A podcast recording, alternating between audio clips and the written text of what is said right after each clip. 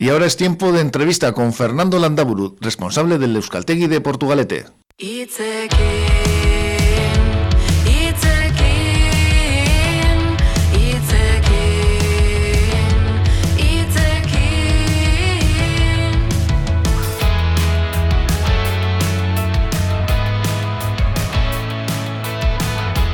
Hola, ¿cómo estás, Fernando? Caiso, que tenemos la música por debajo ya de esa corrica cultural que está en marcha, pero antes quería yo que me mencionaseis una iniciativa que habéis tenido también en el... Eh, en el Euskaltegui que me ha, parecido muy interesante porque, bueno, estas cuestiones además del amor como que siempre encajan bastante bien, ¿no? Y en este caso estamos hablando de ese Maitasun Mesuen leía que está ese concurso de mensajes de amor que se mandan por WhatsApp. Cuéntanos un poquito, Fernando. Pues mira, eh, esto está, está organizado, está hecho por medio de Verbalagún, que como ya mucha gente conoce es un, un proyecto de, utilización del euskera para que la gente practique euskera, está apoyado por el Euskaltegui de AECA, por el Euskaltegui Municipal y por el Ayuntamiento de Portugalete. Entonces, todos los meses eh, se saca una agenda con las actividades eh, que se hacen en Portugalete en euskera y el propio Verbalagún organiza una actividad. El mes pasado fue un concurso de fotografía y este mes, el mes de febrero, pues aprovechando que es eh, San Valentín, el día 14 y tal que fue, pues eh, organizamos un concurso de mensajes de amor, que lo solemos hacer casi todos los años, ¿no? Y bueno, eh, la idea era que la gente se animase mandase mensajes por medio de WhatsApp, mensajes cortos de 10 a 25 palabras, y luego pues hacer una especie de concurso y tal, cuál es el, mejor mensaje y darle darle un premio. El premio consiste en una, en una tableta electrónica. Yo creo que hoy en día esos eh, esos regalos, regalos, esos detalles, pues eh, siempre vienen bien. Sí, tiene mucho tirón la tecnología, ¿no? Aunque antes comentábamos a micrófono cerrado que a veces la propia tecnología que tantas cosas nos ofrece, pues de repente te encuentras con que te deja tirado, ah, vamos a decirlo claro, ¿no? Y pasa con el propio móvil o con eh, los ordenadores y en el caso de las tablets también, pero sí que es verdad que, oye, que al final eh, estas cosas eh, de regalar tecnología, está claro que a todo el mundo le gusta.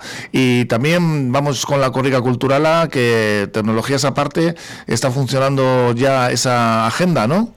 Sí, bueno, la Corrica en general, la Corrica la organiza AEK, eh, y entonces en los de AEK de Portugal y de Saribore, pues estamos eh, implicados eh, totalmente. Este año, eh, teniendo en cuenta que tocaba hacerla el año pasado, pero con la pandemia hubo que suspender la Corrica vigésimo segunda, la 22, y este año ya estamos con toda la maquinaria preparando la Corrica, eh, la, vigésima segunda edición de la Corrica. Va a ser desde el 31 de marzo al 10 de abril, antes de Semana Santa, suele ser todos los años, y dentro de la Corrica en sí, la carrera de 2.500 kilómetros por toda Euskal hay unas actividades eh, culturales que se realizan pues eh, en todos o en la mayoría de los pueblos. Concretamente en Portugalete, pues eh, queríamos organizar eh, una serie de actividades de diferente tipo, como una manera de agradecer también a la gente, compensar a la gente el esfuerzo que hace, tanto económico, de su eh, económica para la corrica, como la aportación que hace corriendo la corrica y apoyando los que ¿En qué va a consistir ese año este, esta corrica cultural? Pues en Portugal, que concretamente el día 4 de marzo vamos a empezar con esta serie y vamos a hacer la presentación de la corrica, que no va a ser solamente la presentación, es decir, eh, la canción o el, el vídeo o el reportaje, sino que también pues queremos hacer un acto cultural y va a ser eh, traer a un mago, un mago que nos va a hacer magia en euskera, por supuesto, Asier Kiram, igual eh, muchas personas ya la conocen, es un, mago bastante bastante bueno y, lo que es importante, eh, eh, enlaza la magia con el humor. Yo creo que eso es importante. Eso sería el, el inicio de la corrica cultural.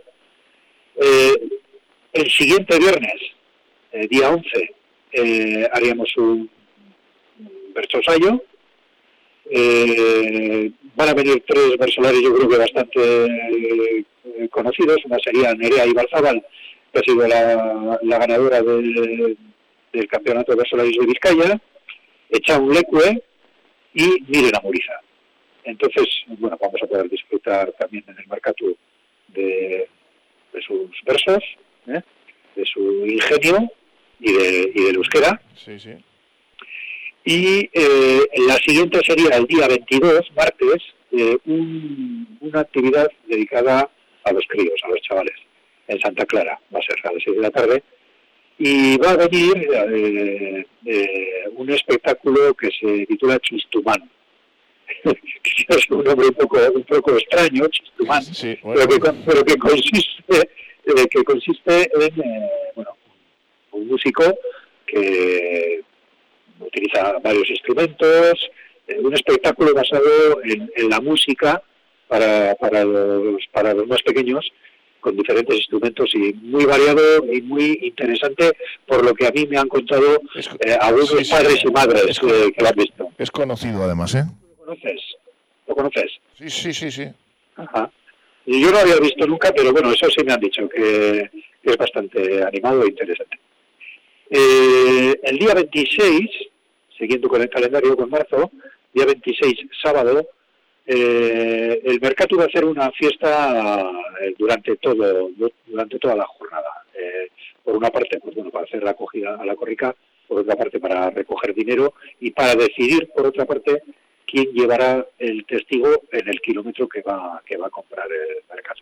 Entonces, para eso, entre otras cosas, a la tarde se va a hacer un concurso y de ahí saldrá el ganador o la ganadora que, lleve el testigo. Eh, y ya eh, como colofón de la corrica cultural, el día 1 de abril, que se hace la corrica chiqui para, para los críos, termina en la canilla y allí vamos a hacer pues, una discofesta pues, para, animar a, la chavalería. O sea que eh, tenemos un recorrido importante por delante porque es eh, todo el mes de marzo y acaba a principios de abril, ¿no? El primero de abril y luego ya vendría el 7 de abril lo que es la corrica en sí, que llegará a Portugalete el 7 de abril a las cinco y media de la madrugada, cinco y media de la mañana del jueves, o sea que habrá que madrugar un poquito. Y bueno, es una hora un poco eh, eh, euskera, como se dice, ordu chiquitan, pero, pero bueno, puede ser interesante, por lo menos problemas de tráfico no vamos a tener. Pues está muy muy completita la agenda de la Corrica, ya la recordaremos aquí en Portu Radio también para que los oyentes la tengan en cuenta, que no se pierdan ni uno de estos eventos que habéis organizado. Fernando Landauru, responsable del Euskaltegui de Portugalete, ¿y qué es lo que más eh, esperas tú que tenga mayor eh, aceptación dentro de, este, bueno, has hablado antes de, que vienen versolaris eh, importantes, pero no sé si hay otro, otro acto central cultural dentro de esta agenda de la Corrica? Pues eh, de momento estos son los que hemos pensado, yo creo que tienen eh, atractivo. Eh, yo sí animaría a la gente al, al Bertosayo, aparte de, los, de los otros actos, aunque no hayan estado nunca en una, en una actividad, en un acto de este tipo, porque creo que para los que son grandes aficionados eh, siempre será un disfrute y para los que nunca ah, lo han visto o lo han escuchado, yo creo que es una, una sorpresa. Pues queda dicho ese llamamiento a que se pasen no solo por este acto, sino por todos los que organizáis desde AEK en esta corrida, corrica cultural de este año que ya parece que nos va a dejar un poquito la situación de celebrar eh, una cosa un poquito eh, más en condiciones, ¿verdad, Fernando? Pues sí, ya era hora de, poder hacer un, acto eh, masivo con, con bastante gente y que no haya y que no haya peligro, no haya riesgo. Y bueno, eh, me imagino que las cosas irán en buen sentido y que el día 7, jueves, a las 5 y media de la mañana, pues las calles de Portugalete se llenen de gente. Pues de eso, de eso estamos convencidos y seguros. Es que ricasco por contarnos, Fernando. Es que ricasco, agur. Agur, agur.